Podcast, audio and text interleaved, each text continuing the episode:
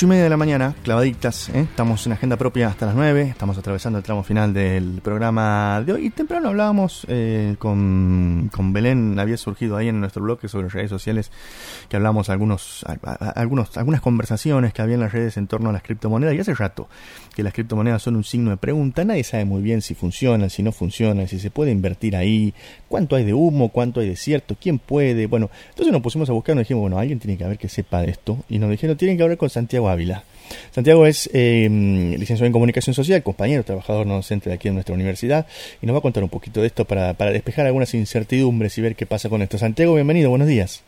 Buenos días, Ernesto, ¿qué tal? Buenos días a la audiencia también, ¿cómo están todos? Muy bien? muy bien, un gusto, un gusto escucharte, como, como siempre. Eh, Santi, ¿vos tienes alguna, alguna experiencia con, con este tema como para contarnos?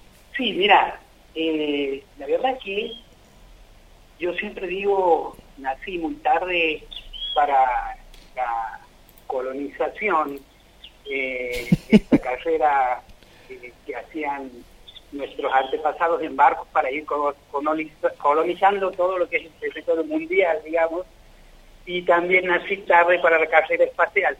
Pero este, hoy, hoy en día, el mundo está atravesando un proceso también de colonización, digamos, eh, que es a través de los criptogramas. ¿sí? este, ¿qué, es, ¿Qué es la criptografía? Y no estamos hablando del, del planeta donde nació Superman, del planeta Krypton. No es Krypton, no, claramente. sí, eh, estamos hablando de una, un nuevo modelo financiero que se ha generado eh, producto de eh, el modelo antiguo, el modelo actual, digamos, financiero, que está teniendo muchos problemas y que se ve reflejado a través de todas las crisis que estamos viendo o viviendo este, a nivel mundial. Sí. Este, entonces, cuando vemos, por ejemplo, eh, que hay crisis ahora mismo en Ucrania, vemos que el, Bitcoin sube, que es la criptomoneda, una de las principales criptomonedas más importantes del mundo. Vemos eh, que hay crisis económica en Italia, en diferentes eh, lugares del mundo, y vemos que las criptomonedas empiezan a cobrar más valor todavía. ¿Qué significa esto? Tímidamente, y por lo que yo vengo viendo, investigando pragmáticamente, es que eh, la gente está empezando a eh, soltarle la mano a estas mediaciones, como son, por ejemplo, los grandes grupos económicos, eh, los bancos, los bancos o cada uno de los bancos centrales de cada país, que son los que legitiman, digamos, este, la moneda actual sí. que usamos. Así que eh, hay mucha gente que está migrando ya desde el 2008, comenzó esto con la crisis de Estados Unidos. Claro, con aquel este, Exactamente, eh, donde los grandes grupos, los grandes bancos eh, salvaron a los grandes grupos económicos de una cofida bancaria, digamos, que casi lo dejó en la bancarrota, pero ¿cómo lo salvaron? Eh, a través de las recaudaciones de todos los contribuyentes, de los impuestos. Sí, sí, del erario público. Efectivamente. Hmm. Entonces, eh, a raíz de eso surgió el, el Bitcoin. ¿sí? Ajá. Eh, así que, bueno, ahora estamos en en una etapa bastante masiva, aquí en Santiago del Estero, sin ir más lejos, eh, al, adentrarme en este universo, digamos, comencé a conocer mucha gente que está de alguna manera investigando, no quiero decir invirtiendo porque todavía es muy precario invertir eh, ciertas cantidades en lo que es Bitcoin, ¿sí? este, algunos que empiecen a investigar poniendo algunos pesos eh, y comprando Bitcoin o otros token este, como para eh, ver cómo el manejo. Cuando hablamos de, ah. de, de, un Bitcoin o de un token, estamos hablando de este, unidades de, cambio transables, digamos, ¿no? O sea, exactamente, exactamente. Pero que, que sigue siendo todo virtual, ¿esa plata dónde va? Exactamente.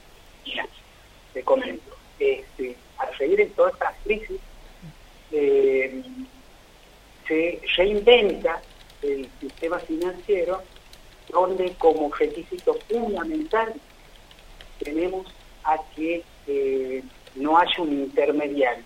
Claro. ¿Sí? Entonces, este, yo puedo hacer una operación con vos, Ernesto, sí. y te puedo decir, mira, yo tengo eh, un Bitcoin y te lo quiero dar a vos. ¿sí? Vos este, te compras ese Bitcoin con pesos, o dólares, o sea, eh, y se empieza a generar valor en esta moneda. Es decir, que cuanto más gente participe, más valor va a tener la moneda. Claro. Este, así que eh, básicamente, básicamente eso. Eh, la verdad que, como te decía hace rato, este proceso de, quitar el mediador se está eh, globalizando. Y aquí en Santiago de la Historia tenemos muchos participantes, mucha gente que trabaja con estas criptomonedas.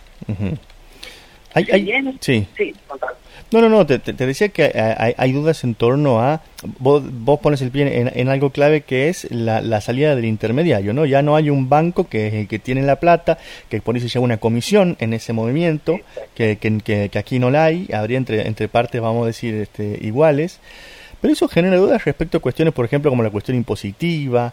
Hay países, me, pienso en el caso de El Salvador, por ejemplo, que El Salvador está, este, lo, ha puesto como moneda oficial. Ahora, ¿qué, qué, rol le, compete al Estado ahí o a las instituciones públicas para regular? ¿Se puede regular? ¿No? Me imagino que son todas dudas que están todavía dando vueltas en el aire. Sí, sí, sí.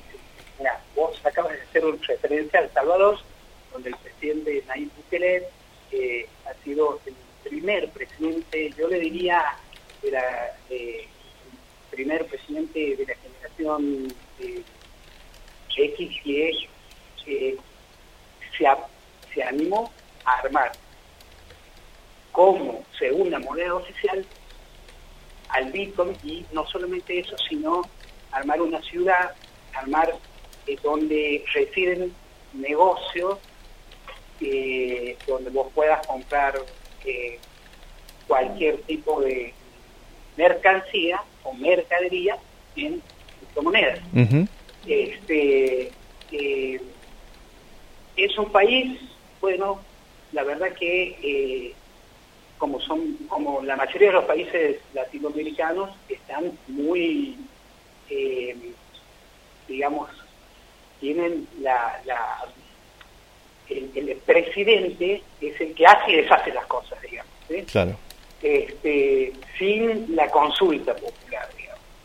Eh, la idea básica es que a través de estas cadenas de blockchain, de estas criptomonedas, este sistema comience a nacer, a florecer, digamos, de entre la gente y no desde una autoridad.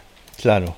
Con esto lo que te quiero decir es que eh, algo más democrático de este sistema de financiero cripto creo que no, no hay, y que en diferentes países, por ejemplo aquí en Argentina, con respecto a los impuestos, eh, es un poco más complicado, te lo explico, pero voy a, tratar de hacerlo más ameno. Sí.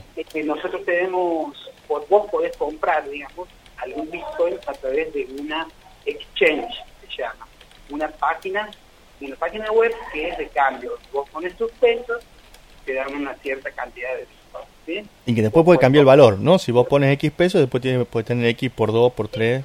Claro, efectivamente. Eh, entonces, en, estas páginas, que son generalmente, tenemos páginas internacionales como eh, Binance o Bitso, y tenemos páginas nacionales como, por ejemplo, exchanges nacionales, estos exchanges son alcanzados por, por las medidas positivas que creo que, mira, no soy economista, pero creo que es el impuesto el cheque, donde eh, eh, las instituciones como la CIP le cobra este impuesto a estas páginas de, exchange. Ahora, las páginas son eh, los que deciden si cobrarle a aquellos que entran a no. Claro. Eso todavía hay algunas que sí, hay otras que no pero eh, hasta ahí nomás llega. Sí. Ahora, ¿es un antecedente? Sí, es un antecedente que puede dar lugar a que eh, se siga ampliando estas cuestiones impositivas. Como por ejemplo, el día de mañana, si vos quieres sacar tu Bitcoin, eh, seguramente vas a tener algún tipo de impuesto. Que pagar algún impuesto, por El, por el momento no está, no ha llegado a madurar. ¿Y estas páginas no se convierten, no, no, no, toman el rol del banco en el lugar del intermediario, por ejemplo? ¿O lo hacen con otras características? Sí, no, mira, eh, aquí vos tienes que dejar, tienes que dejar eh, eh, tus datos personales. Uh IKC se llama, donde tienes que subir tu documento. Eso en el caso de que vos no quieras invertir, ¿qué significa? Poner tu cierta cantidad de plata y que ellos te la reinviertan a la plata eh, a través de la, la, volatilidad, digamos, de la moneda. Ellos ven que un día eh, Ethereum sube mucho, entonces aportan en Ethereum y de alguna manera ese día ha ganado algo. Ellos siempre tienen un sistema de bot, se llama, donde este, ellos apuestan o este, ven cuáles son las acciones que más están subiendo, las criptomonedas que más suben, y bueno, y eh, de alguna manera te van dando cierta ganancia. Eh, así que con el tiempo, bueno, vos vas viendo eh, estas ganancias. También, como te decía, son eh, monedas, son criptomonedas muy volátiles, mm. muy volátiles, que eh, puedes tener cinco meses de pérdida, eh, pero en la película, digamos, a, lo largo del tiempo, en el cabo de dos, tres años, eh, yo te puedo decir, por, por, producto de la práctica, digamos, que le ganas a la inflación, por ejemplo, a Argentina. Claro. Este, así que, bueno, ahí, como te decía, somos somos bastante santiagueños que nos estamos sumando a esta movida. Así que, eh, y bueno, lo interesante de esto es que no solamente activos financieros, sino que estas criptomonedas están basadas en una red de blockchain o cadenas de blockchain donde eh, no solamente puedes intercambiar dinero, sino que hoy en día ya hay juegos eh, que se manejan a través de criptomonedas. Eh, hay marcas, por ejemplo, de ropa como San Lorenzo, Sara, que están apostando en el metaverso del hmm. blockchain, donde vos te vas a poder poner un casco, y vas a poder elegir eh, cualquier prenda y a las 48 horas va a llegar a prenda a tu casa. La, la de verdad, la que te puedes poner del mundo real. Efectivamente, efectivamente si bien también eh, hace el año pasado, el año pasado, 2020, eh, Snoop Dogg, un rapero internacional muy famoso, eh, hizo su primer show dentro de la red del blockchain, eh, básicamente de Ethereum, donde mucha gente compró entradas a través de criptomonedas y se recaudó una magistral e incalculable suma de dinero y donde se dio también plasmado la gran participación de eh, jóvenes eh, a, nivel, mundial y realmente fue trascendente, mm. muy, muy trascendente. Em, eh, Santiago, por ahí, para alguien que de pronto, esto te, te, pregunto ya por último, porque uno podría quedarse charlando un montón, porque es un temazo, pero para alguien de pronto que no conoce tanto, que está escuchándote y que le está empezando a picar la curiosidad, a llamar la atención, ¿a dónde puede ir? A averiguar un poquito más, a leer, a investigar, como decías vos, a ver qué, qué, hay ahí. Aquí en la Argentina eh, estamos atravesando un momento donde un poco la, inflación este, y la llamando la atención este, y producto de eso eh, se generó o se generan habitualmente gente que investigan otras maneras de, de, financiamientos o de inversiones y tenemos muchísimos líderes de opinión argentinos.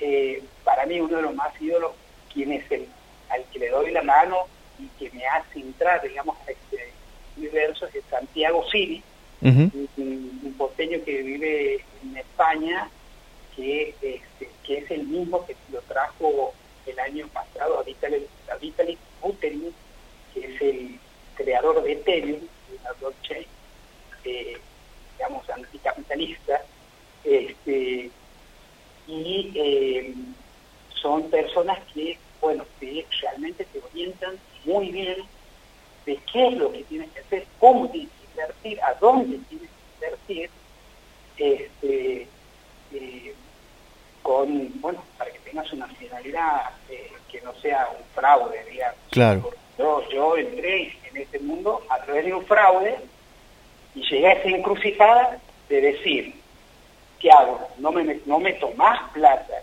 en, en algo donde acabo de perder me pongo investigar a dónde ha sido o cuál es la causa? Entonces elegí ese, ese camino de ver cuál fue la causa de mi pérdida y ahí entré a, eh, consultar, este, a entrevistar, a investigar y bueno, yo ya me encuentro este, aquí dentro de este mundo financiero, digamos, paralelo al, al tradicional. Claro, de hecho, de hecho estamos conversando con un bot. no, no, ese es Santiago de verdad. Probablemente, probablemente. este, no, no, pero eh, es muy, muy interesante y aquí tenemos, simplemente entrando en YouTube y tenemos muchísimos líderes de opinión al respecto y, y bueno, y, sin ir más lejos, voy a hacerlo más breve. Eh, yo hace poco entré en una página que se llama, basado en, el blockchain Ethereum, que se llama Proof of Humanity, prueba de humanidad, donde vos eh, dejas una afirmación y te van dando un token, una moneda cada hora.